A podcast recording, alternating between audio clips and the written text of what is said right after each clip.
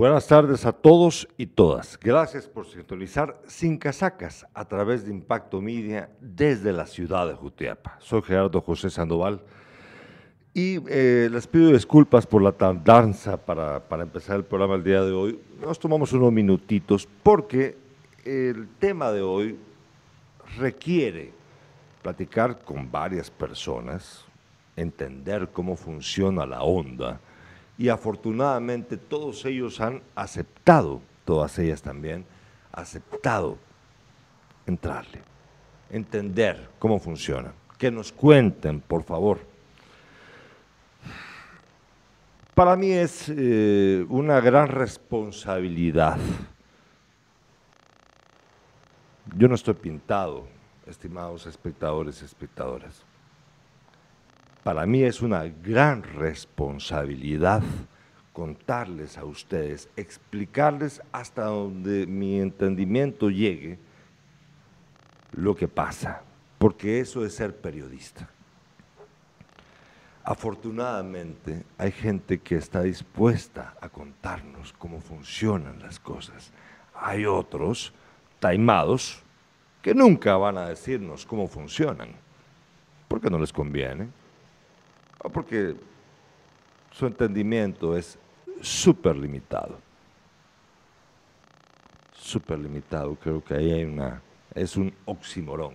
Bueno, hoy tenemos un programa, eh, gracias a Ricardo Barrientos, quien me ha sugerido a estas tres personas que tenemos para platicar acerca de este, este, esto, es insólito, la verdad, es, es como romperle los huevos a cualquiera, pero, pero descaradamente.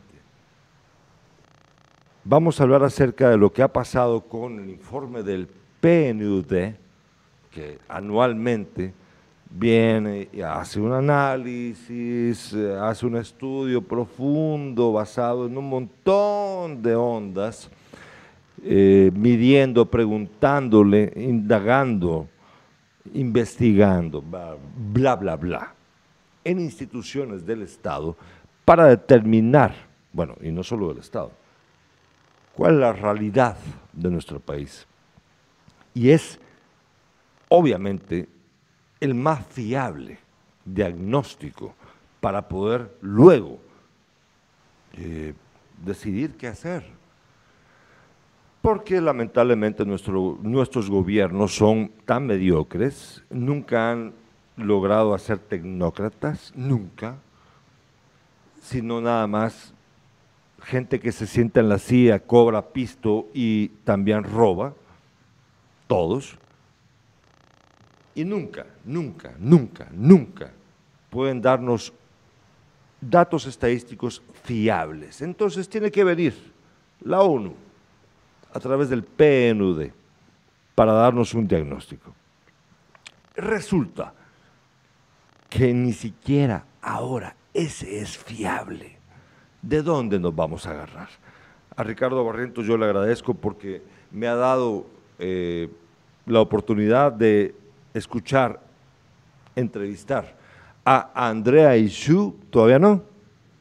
No, Andrea todavía no está. Ah, bueno. Ah, bueno, cáguense, señores. Don Rigoberto Quemé Chay, exalcalde de Quetzaltenango, que es, que, es poco decir. Don Rigoberto, ¿cómo está usted? Pues bien, muchas gracias, saludando a todo el pueblo de Apaneco y a la región oriental del país y felicitándolos por esos más de 30 años de trabajo que tenido ustedes a través de este programa importante e interesante. Yo no tengo 30 no, no tenemos 30 años de trabajo. Mi papá sí, 48. Y tenemos también a Álvaro Montenegro. Seguramente ustedes lo conocen, poeta, activista, comprometido con este país, metido hasta la médula. Álvaro, te agradezco mucho por estar con nosotros. ¿Cómo estás? Hola, ¿qué tal? Eh, feliz tarde y también un saludo a todas y todos en Jutiapa. Qué, qué gusto estar aquí con ustedes. Yo sé que tienen muy poco tiempo. Kimberly Corado Kimberly Corado, NutriKim, está con nosotros también. Kimberly, estás ahí, ¿verdad? No, ¿ya no está? No. Bueno, miren, este programa trata acerca del comunicado que ustedes hicieron público hace muy poco, hace dos o tres días, eh, para eh, eh, tenían claro en ese comunicado la, pues bueno, la, la sorpresa por un lado y también la, es que eh, yo no encuentro el adjetivo correcto para, para, para expresarme con esto. Ustedes se manifestaron en un comunicado que ahorita vamos a verlo, en un momentito vamos a ver el comunicado que ustedes eh, hicieron público hace dos, tres días atrás, acerca de su inconformidad por el informe del PNUD que se llama, ¿cómo se llama esto? La... es que de verdad, la celeridad del cambio hacia una mirada territorial del desarrollo. 2001, basado en los datos del 2020. ¿Por qué razón ustedes creen que este informe eh, no está bien? ¿Qué, ¿Qué, es lo que pasa en términos prácticos?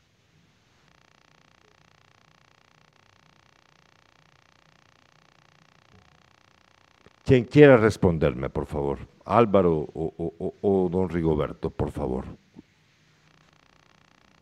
Álvaro, empezá y sigo yo. Bueno, eh, pues nosotros, quizá para explicar un poco, eh, fuimos o hemos sido un, un consejo consultivo convocado por el PNUD eh, para dar alguna retroalimentación a la, mientras la investigación se fue desarrollando. Y eh, pues sí se nos presentaron algunos insumos durante esta investigación que se empezó a dar desde 2019 realmente. Eh, luego por la pandemia se paralizó un poco y hasta el año pasado volvimos a tener noticias Em, sucedió que a mediados del año pasado eh, se nos convocó y, también se convocó públicamente para la presentación del informe, pero esta fue suspendida repentinamente, sin, mayores explicaciones. Yo en lo personal aduje que se trataba por, algo relacionado a la pandemia, pues fue común que se suspendieran eh, actividades presenciales sin mayores, digamos, sin mayores explicaciones.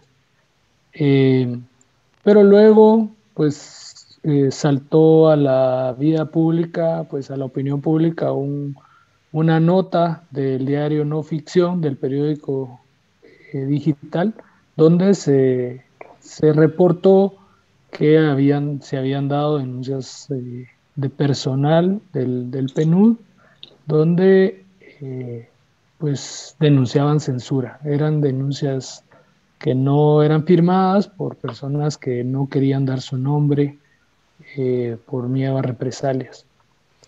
Álvaro, te, interrumpo brevemente, perdón, para, para los espectadores y espectadoras que nos están escuchando y viendo ahorita, para que nos entiendan bien, esto no, bueno, siempre presiones hay, ¿verdad? Pero esto no había ocurrido de esa manera, de que alguien te contara a ustedes, por ejemplo, el grupo consultivo, de que, puchis, eh, nos está metiendo presión o que...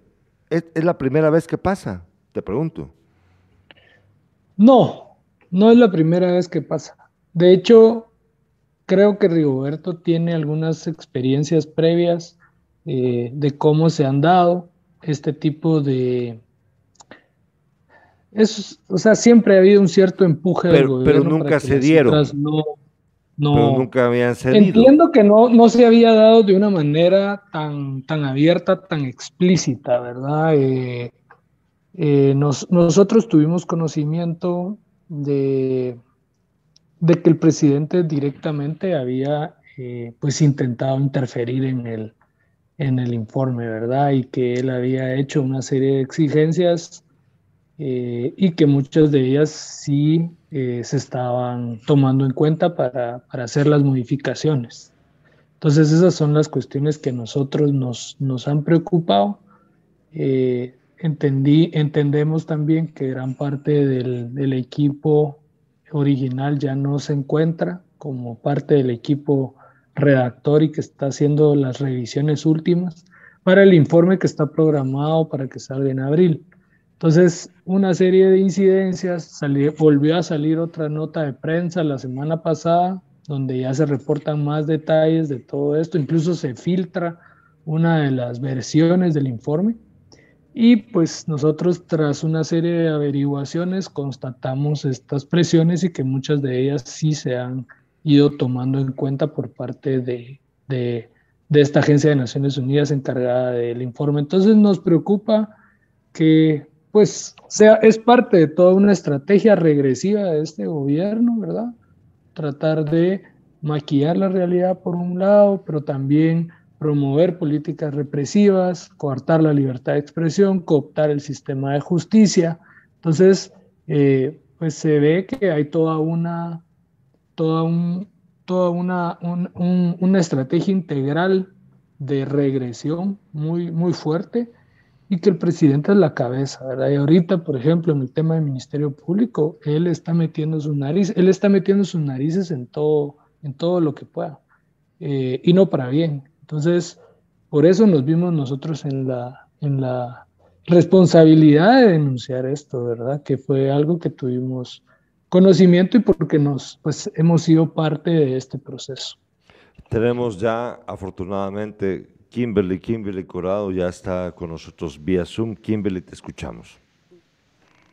Hola, eh, buenas tardes a todos, es un gusto. Em, la verdad es que es preocupante escuchar que los organismos internacionales que gozan de cierta credibilidad en el país, ¿verdad? Cierta, cierta credibilidad, em, estén cediendo a las presiones, creo que no hay precedente en, en relación a un informe de PNUD que, que hubiese sido pues tergiversado. Entonces, eh, ¿Cuáles son los mm, indicadores que más incomodaban? Eh, ¿Qué resultados eran los que realmente pues eh, eh, podían generar una percepción más negativa aún de la que tenemos del actual gobierno? Aún más. Que, que, preocuparan tanto, ¿verdad? Y, y realmente es, es, bastante irracional porque por lo regular cuando un informe de este tipo sale, son resultados de, pues los indicadores no se mueven en uno o dos años, ¿verdad? Por ejemplo, los indicadores de nutrición se mueven cada cinco años más o menos, ¿verdad? Que es lo que, lo que uno va estimando que, que tienen impacto las intervenciones. Entonces realmente no era necesariamente una, en materia, por ejemplo, de, de salud y nutrición, no iba a haber una marcada diferencia entre el gobierno actual y el gobierno anterior, que es el de Jimmy Morales, ¿verdad?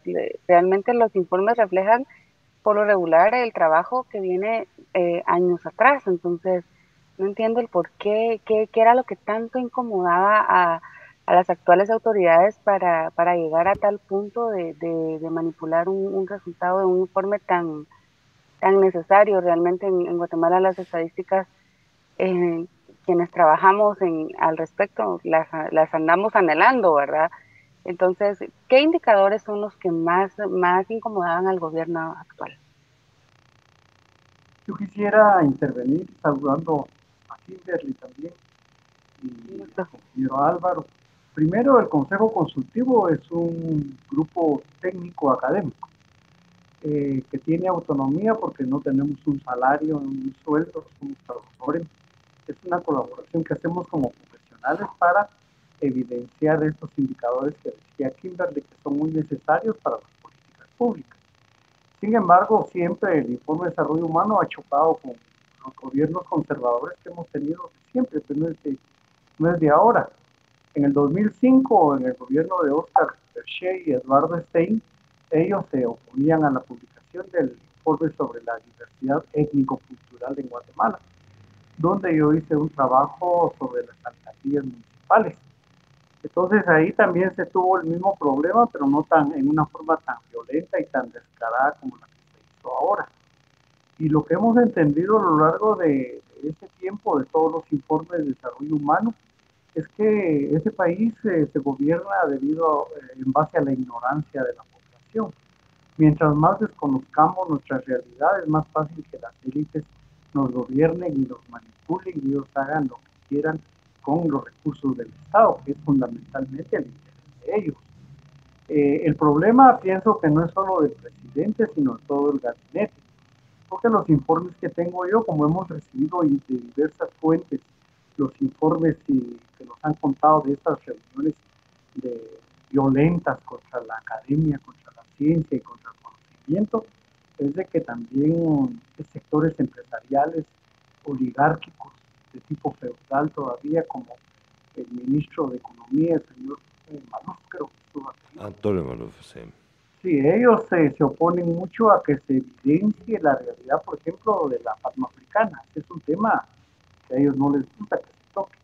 Y la palma africana está haciendo un grave daño a las comunidades y al, y al clima, al ambiente natural del país. Lo está, generando mucha afectación al, a ese cambio climático que se habla.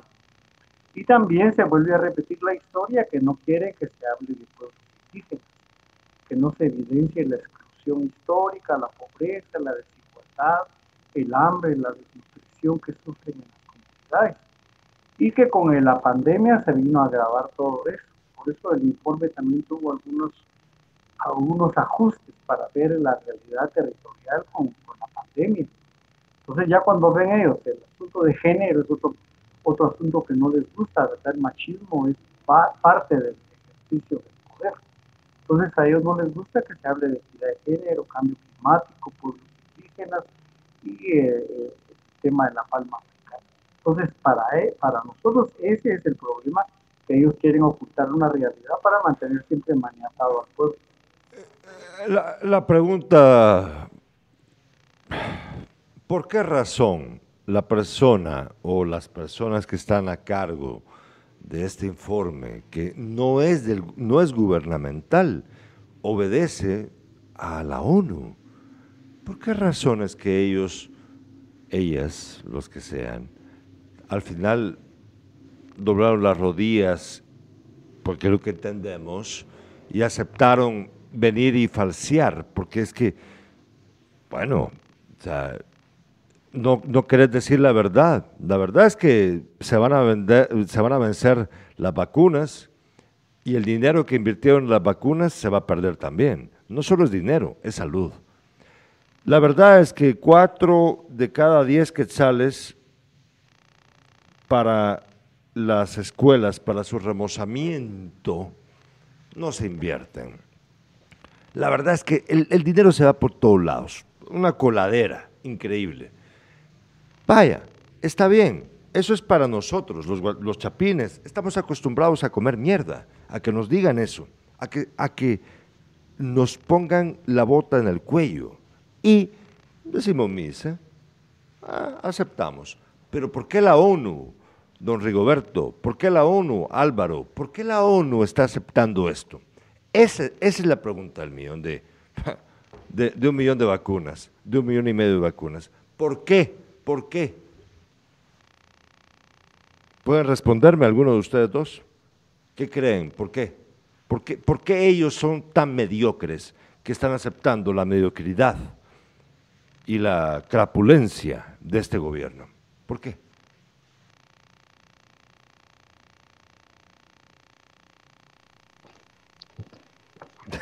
El que quiera responderme, responda.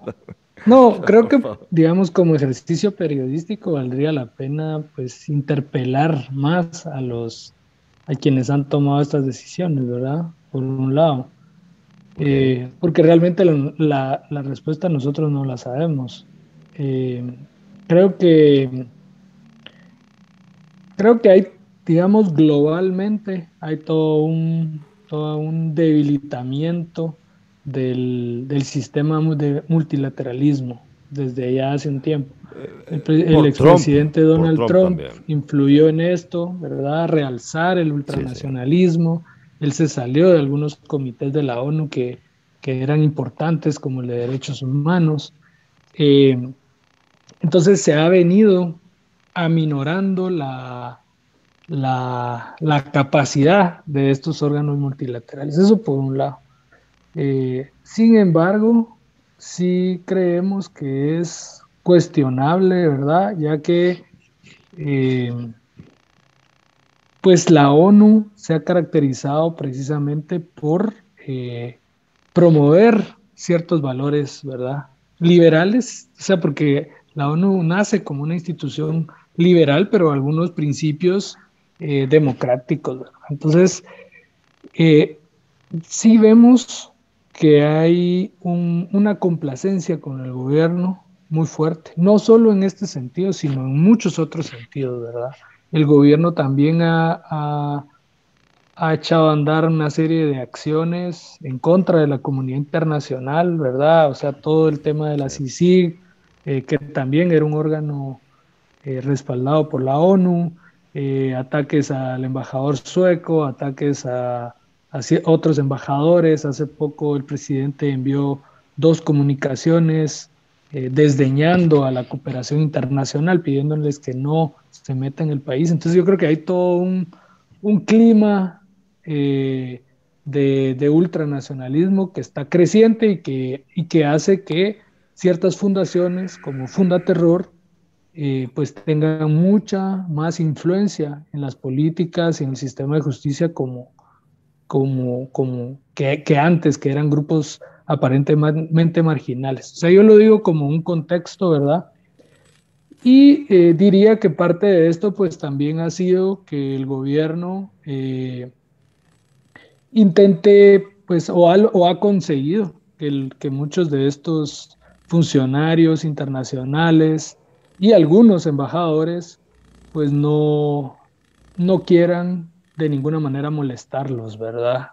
Por un lado, miedo a que puedan expulsarlos, porque esa es una de las cantaletas, ¿verdad? Pero por el otro lado también eh, acomodarse, ¿verdad? Acomodarse a, estar en un país, eh, a vivir bien, a, a pues, tener cierto estatus diplomático, ¿verdad? Pero no reñir realmente con el poder establecido. Y, y, en este caso, pues como me lo decía alguien, los, los dientes del PNUD es el, es el informe, ¿verdad? O sea, es, es, es, la acción más concreta.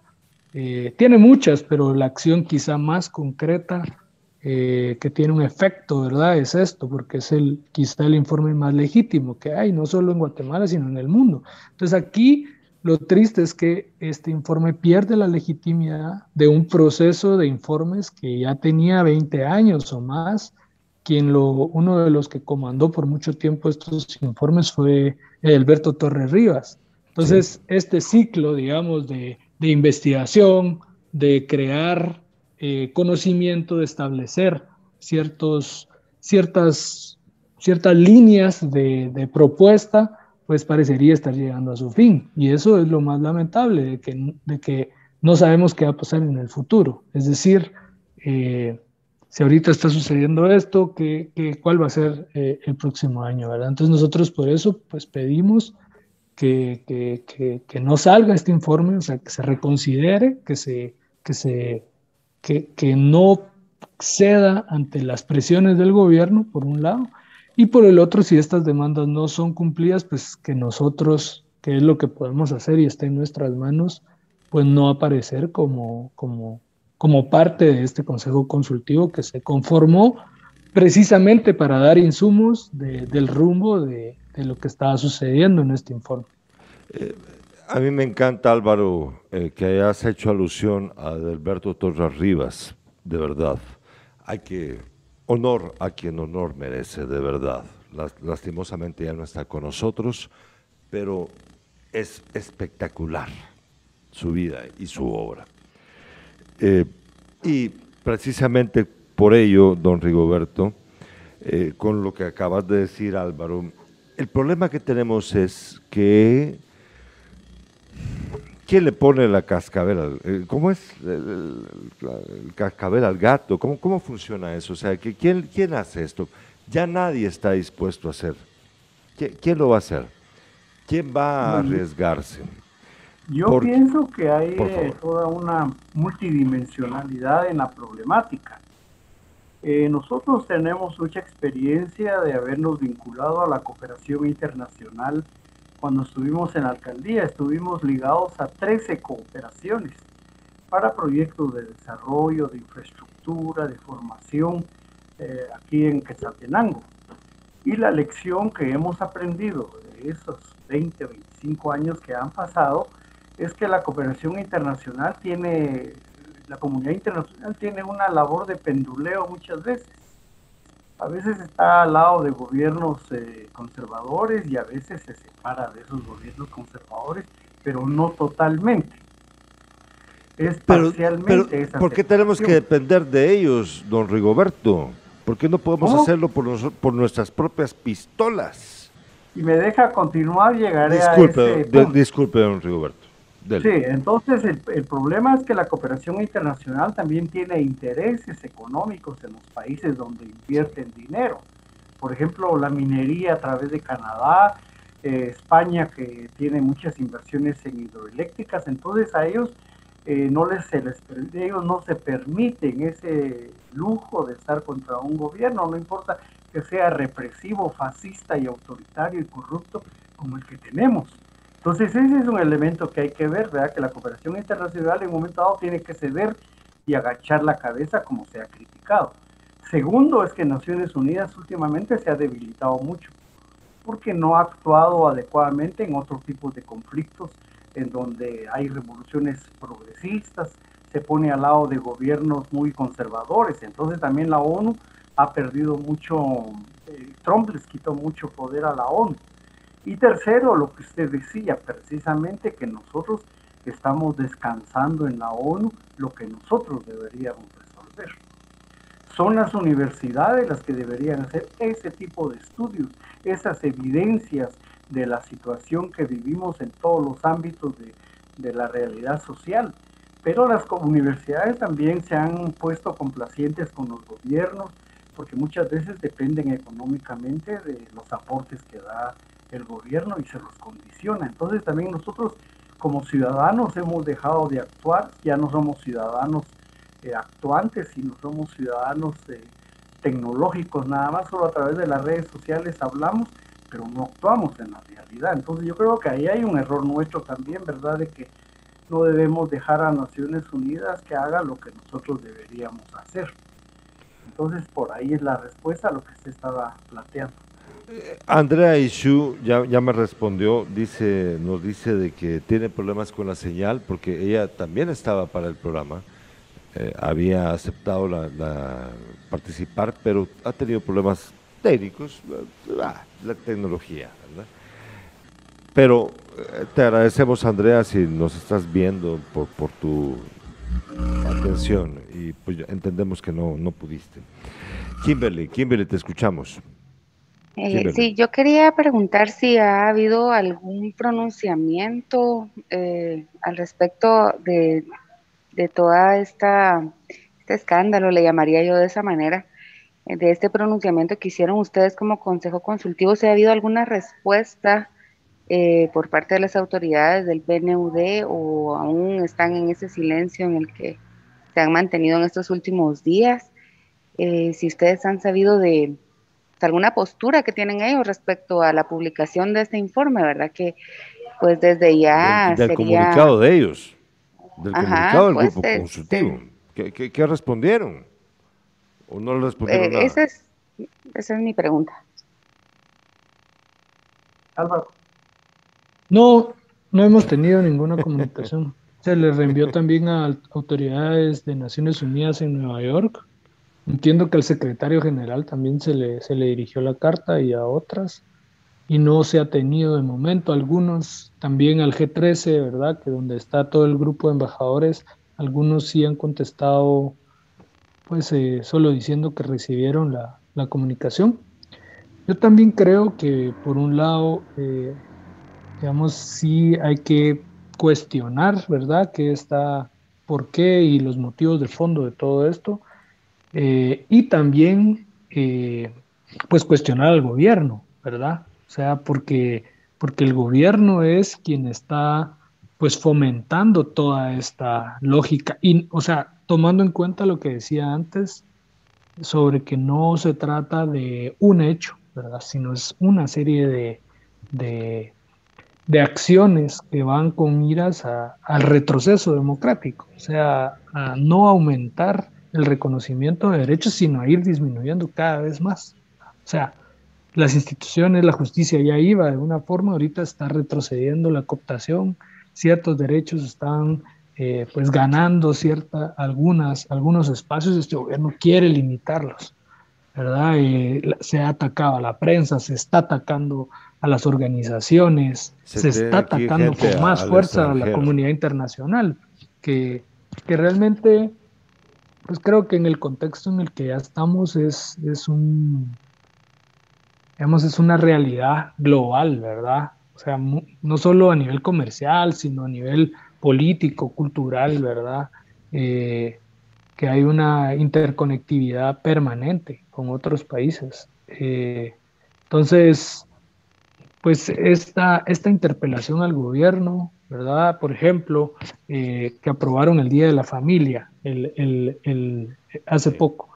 Y el 9 de marzo, que es declarado el Día de la Familia, un día después del, Día de, la, Mujer, eh, es el cumpleaños de Alejandro Yamatei, ¿verdad? O sea, esas cosas pasaban con los dictadores, ¿verdad? Que ponían su cumpleaños, lo, lo colocaban como el Día del Padre. Es decir, estamos regresando a eso. O sea, ayer capturaron a otra fiscal de la FESI, ex fiscal de FESI, precisamente de Shela, eh, por una denuncia, porque hizo una denuncia.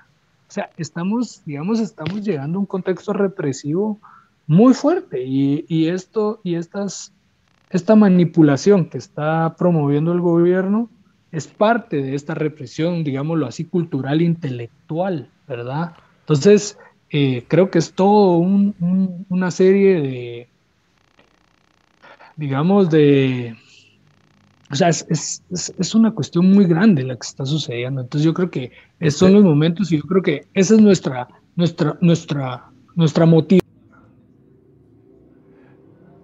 estamos diciendo que está sucediendo, pero es parte de todo un, contexto más amplio. Álvaro, Álvaro y don Rigoberto, Kimberly, estamos perdiendo la guerra.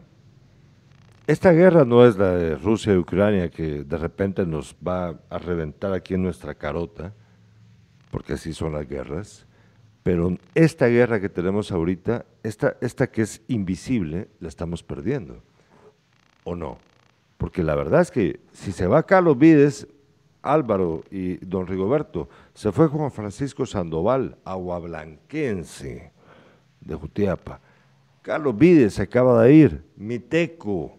Ahorita acaban de trabar a la, a la, a la exfiscal de la FESI, como acabas de contar Álvaro, en Quetzaltenango. Y se tienen que ir. Estamos perdiendo la guerra, o la batalla, lo que sea batalla o guerra, porque hay diferencias, ¿verdad? ¿Será que la estamos perdiendo? ¿Y quiénes son los responsables de dejar que nos ganen? Eh, bueno, yo creo que más que, esto, pues, realmente estamos, el gobierno está tratando de, tapar el sol con un dedo, ¿verdad? lo que siempre hemos, hemos visto. Pero ¿qué consecuencias a nivel social nos puede traer esto? Acuérdate que em, el hecho de modificar indicadores no significa que el problema no existe. Eh, ¿qué, consecuencias? Realmente estamos viendo los retrocesos en, el sistema de justicia y escuchaba hace unos días a un analista que dice, bueno, eh, eh, los efectos de estos retrocesos en el sistema de justicia al final terminan afectando a todos. Cuando tú vayas y pongas una denuncia porque te asaltaron, tú sabes que no hay un MP en el que confiar, ¿verdad? Que no, no te van a defender, eh, que no están al servicio de, de, la población en general, ¿verdad? Sino que al servicio de unos cuantos. Lo mismo para todos los demás sistemas. La institucionalidad, realmente eh, estamos cada vez retrocediendo más en, en, todas las, eh, en todas las instituciones. Tú vas a tratar de sacar un pasaporte, por ejemplo, ves que, que, el, Estado no funciona, cada vez vamos eh, más y más atrás. Entonces, esto va a traer consecuencias en algún momento. El problema es que son consecuencias, eh, pues muy, pero yo que no vayamos a terminar como Nicaragua, ¿verdad? O que no, es que terminar es en, es diferente. porque hacia allá va trazado el camino. No, no, no es diferente porque, porque, porque Nicaragua, Nicaragua, tiene una una élite acaparadora, tenés, tenés no, las no, condiciones. mira, pues en Nicaragua, en Nicaragua te venden la playera, ¿va? Aquí no te venden ninguna playera. Aquí nada más es robar, robar, robar sin ningún tipo de rollo. En Nicaragua por lo menos te venden la playera, en Cuba también, en Venezuela, te venden una playera. Sin casacas, cabrona. Aquí, aquí, no. Aquí no te están diciendo nada. Aquí nada más es robo a descampado. Así. Don Rigoberto, don Rigoberto, usted a sus, no sé, yo no quiero asumir qué edad tiene, 65, 70 años más o menos, por ahí. Ya, ya, ya, ya me, ya me aventé. Don Rigoberto, mi papá tiene 76 años. Mi papá constantemente en el programa habla acerca de cómo él se siente. Y a fin de cuentas, aun cuando está enojado, bravo, y es también responsable porque formó parte de, él no pierde la esperanza. ¿Usted tiene esperanza, don Rigoberto? Bueno, pero una esperanza no muy utópica, ya que sentados van a venir las soluciones de afuera o del cielo, no. La esperanza nace de la actitud nuestra que querramos cambiar y que conozcamos qué queremos cambiar. Pero si no conocemos qué vamos a cambiar, como dice Kimberly, todos estos indicadores, no vamos a hacer nada. Pues. Y lo de las batallas me, me, parece bien. La guerra no está, no está ganada por ellos, las batallas sí. La batalla sí las batallas, sí, han sido varias. Nosotros ahora nos damos cuenta de la actitud represiva del gobierno porque nos afecta a los que trabajamos en la academia. Pero eso viene ya desde hace unos 25 años, 30, la represión con las comunidades que exigen sus derechos. Ahí ya comenzó la represión, aldeas quemadas, líderes perseguidos, encarcelados. Esa ya es una batalla que se ha ido perdiendo. Lo otro, las radios comunitarias ahí hay una agresión hacia el derecho que tenemos de expresar nuestra, nuestro, nuestro, pensamiento. Y las radios comunitarias han sido criminalizadas y no se ha cumplido los acuerdos de paz. El otro elemento que yo señalo como batalla casi perdida es el irrespeto a los convenios internacionales. Guatemala ha firmado todos los convenios habidos y por haber. Y por eso menciono lo que decía una amiga en, ahorita en el WhatsApp de que en el 1997 Álvaro Su también se opuso al informe de desarrollo humano sobre niñez y desnutrición en el 97. Es decir, que esas batallas siempre las hemos perdido porque los gobiernos hacen lo que quieren. Ya cuando, cuando vayan atacando a los medios de comunicación, como se hizo en Nicaragua, ah, entonces ahí nos vamos a poner las barbas en remojo, yo pienso que no. Pienso que tenemos que anticiparnos a toda esa serie de problemas que se están juntando. Ya la justicia ya no está al servicio del pueblo, la economía menos, la salud no está, digamos, atendiendo a la población. Entonces no es solo que hoy estemos perdiendo esta batalla, sino hemos venido de fracaso en fracaso, como dice cada canción musical. Álvaro, Álvaro Montenegro, Álvaro, eh, vos tenés casi, sos contemporáneo mío, sos más joven que yo. Álvaro, vos eh, hace ayer eh, estaba platicando con mi primo en este programa también y él acusaba, acusaba a los millennials de ser, de ser irresponsables, que nunca han asumido el rol que deberían tomar. Cuando yo tengo bien claro y se lo dije, pues le dije lo que yo pienso. Todos son, esta es una cadena ¿verdad? no hemos sido capaces de aceptar nuestra responsabilidad, Álvaro.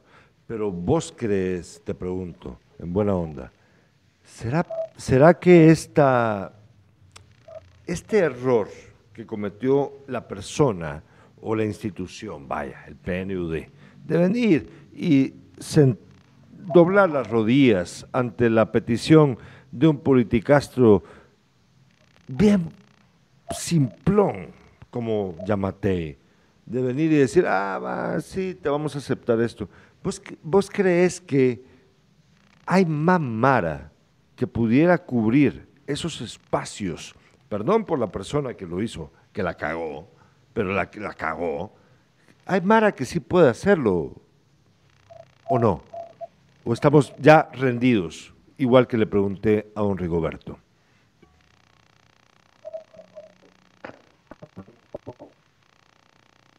siempre hay esperanza, siempre hay, eh, una capacidad de, disidencia, de oposición, de, expresión, de hablarse, de moverse, de pensar. Eh, hay ciertas libertades que no, que, son inherentes, ¿verdad? Y que debemos de defenderlas con todo. Eh, creo que es un contexto sí complicado, por supuesto. Eh, Creo que hay mucha eh, despolitización de los jóvenes, de hay lo que genera una falta de interés en toda la, toda la esfera social y pública. Em, y son algunos de los retos, ¿verdad?, que hay de cómo, cómo efectivamente construir eh, una, un cambio cultural, nuevas formas de pensamiento, cómo logramos eh, fortalecer redes de personas que estén haciendo pequeñas cosas. Hay mucha gente que está haciendo cosas, ¿verdad? Y tal vez no, no nos conocemos entre sí. Eh, creo que hay que pensar en, en, en, otras estrategias de cómo podemos eh, crear grietas dentro de este pues, sistema no solo político económico, sino cultural, que, nos, que está moldeando un, un Estado, pero a la vez un planeta eh, que va a, la destrucción, ¿verdad? Que es básicamente hacia eso estamos caminando. Entonces, eh, creo que es, es algo civilizatorio también, o sea, que Guatemala no está ajena a las dinámicas de otros países. Eh, entonces, pues sí, o sea, es, de pensar, es de, es de, es de crear nuevas cosas inéditas, ¿verdad? Y, y, pues desde ahí a lo mejor hay, hay, algunas victorias que se van, que se van consiguiendo, ¿verdad? Eh, pero no, no es que tengamos, yo no tengo una ruta como tal, ¿verdad? Sea, sí hemos alianzas políticas, han logrado disputarle el poder a los, a estos sectores constituidos, ¿verdad? Mm, hermanados con el crimen organizado, con las oligarquías locales que han pues eh, edificado unos entramados que mantienen los estados totalmente cooptados. Entonces sí se ha visto, entonces este es digamos un reto desde, desde lo puramente político, electoral, ¿verdad? Estamos dispuestos, dispuestas a construir alianzas que puedan realmente disputar el poder a los partidos tradicionales, clienteles, ¿verdad? O sea, hay diferentes niveles de trabajo, pero sí requiere de mucho esfuerzo, sí requiere de mucha dedicación y requiere de estar dispuesto a que te ataquen, porque ese es un tema de la criminalización muy fuerte, ¿verdad? Ahorita los fiscales, jueces que están en la primera línea de revelar este sistema podrido, porque eso, eso hicieron todos los casos de la CICI, eh, pues los están metiendo a la cárcel, ¿verdad? Entonces, digamos que esos actos de criminalización no, no son solo contra ellos, sino es un mensaje que se está enviando al resto de la población, ¿verdad? Entonces, creo que es, son temas complejos, ¿verdad? Son temas que, que hay que hablarlo y hay que debatirlo y yo creo, yo soy de la idea que hay que seguir denunciando porque si no denunciamos esto es aún peor, nos van a atropellar aún más, ¿verdad? Eh, pero no, no es una realidad fácil, ¿verdad? Entonces, ¿cómo logramos que más personas eh, puedan eh, unirse a esta, a esta dinámica donde, digamos, nos están atropellando, ¿verdad? O sea, como decía Roberto, no están metiendo a la cárcel a, periodistas. Ya, ya metieron algunos, pero tal vez no al nivel de, de, otros países como Nicaragua, pero ese escenario no está lejos, o sea, realmente no está lejos. o sea, una, una reelección del actual fiscal general, pues nos deja en un escenario bastante complicado, o sea, que quizá nunca lo hayamos vivido, ese nivel de, digamos, de, represión judicial, porque esa es una forma de autoritarismo que, está sucediendo ahora, ¿verdad? Eh, es meter a la cárcel a la gente, anularla, sacarla de, de su de su hábitat, de su entorno, ¿verdad? Entonces, creo que son, y este, y digamos, eh, esto del informe, pues para mí es una materialización muy concreta de cómo se está, eh, digamos, intentando construir una realidad eh, adecuada para el establishment. Sí, Álvaro, hay, hay, justo lo que acabas de decir. Yo, yo, yo quiero que la gente que nos está viendo ahorita, que luego el video, este video se va a difundir a, través de otros modos. La gente va a poder verlo, ya no en vivo, sino en diferido. Eh, mira, don Rigoberto Álvaro, esa es la red, es, eso que acabas de decir. O sea, ellos están contándonos y, y moldeándonos, contándonos lo que ellos quieren y moldeándonos para que seamos como ellos desean como ha sido siempre, porque no es, no es que esto sea nuevo, por supuesto que no.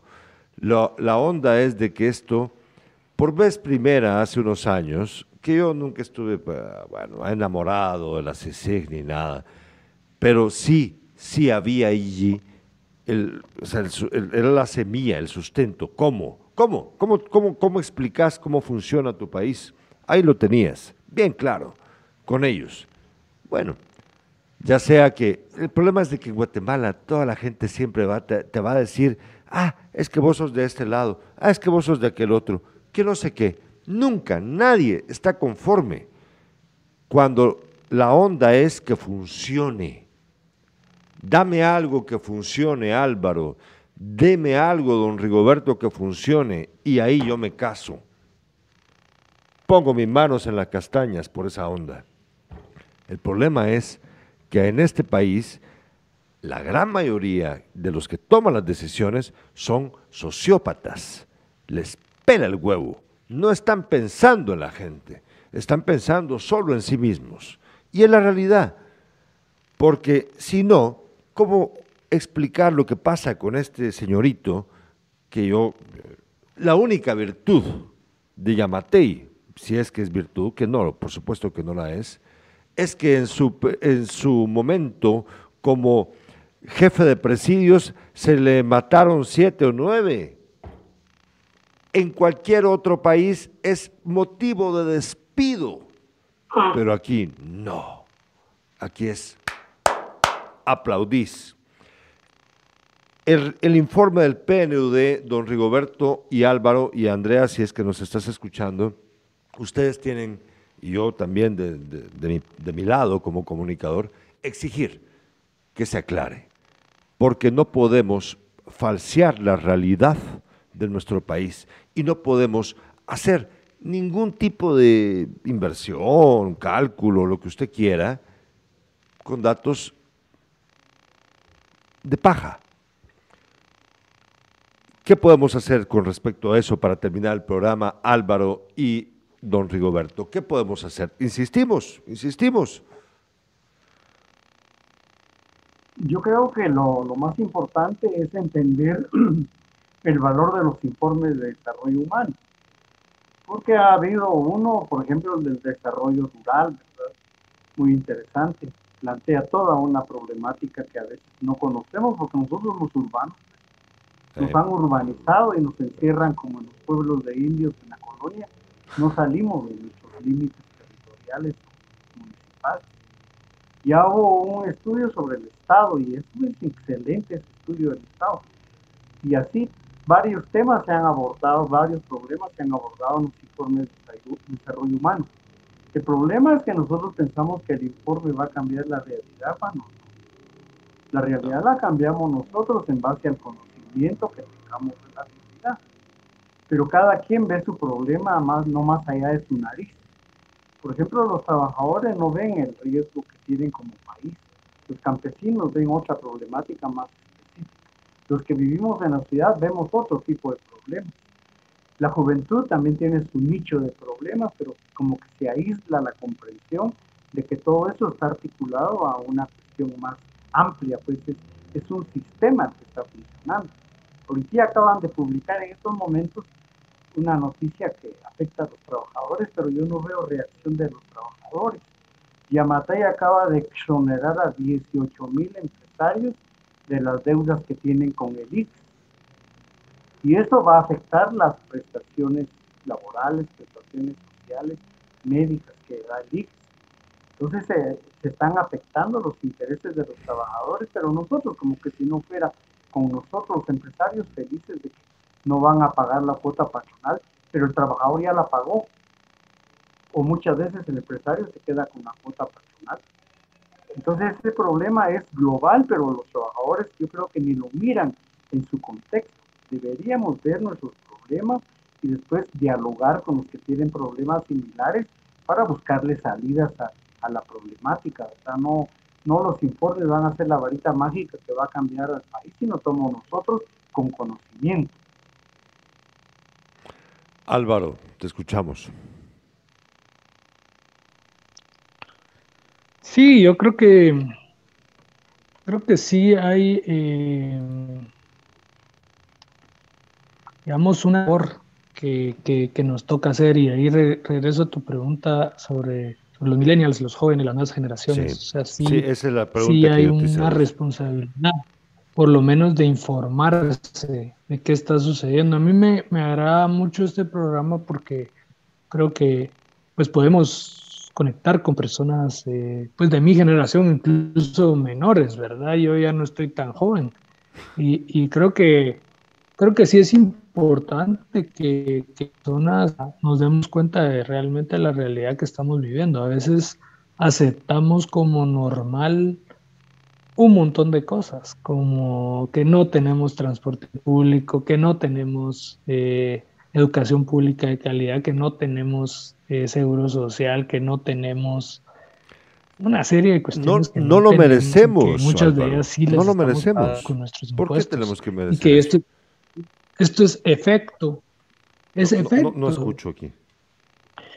El Estado está construido de tal manera que, que nos va a garantizar o sea, todos estos derechos son cuestiones que el Estado tiene la obligación de dar. Hay un Ministerio de Educación, hay un Ministerio de Salud, pero por, por la corrupción, por diferentes eh, formas de cooptación, no está cumpliendo lo mínimo. Pero eh, entonces ahí es donde vemos por qué nos importa una elección de Ministerio Público. ¿ah? porque con un ministerio público cooptado, pues cualquiera eh, se pasa por encima de la ley y no hay ningún efecto. ¿verdad? Entonces, ¿cómo logramos eh, conectar con, con, esa realidad, verdad? Eh, digamos, la realidad política con la realidad cotidiana, ¿verdad? ¿Cómo? Yo creo que ese es el gran reto para, para lograr una mayor activación social. Y es lo que yo admiré de, los debates en la, para la elección de Chile. un día, un día vamos a tener una sociedad así. Eh, yo les agradezco mucho, don Rigoberto, y también a Álvaro, a Andrea Ishu, que no pudo, pero sé que ella quiso estar con nosotros para platicar acerca de este tema.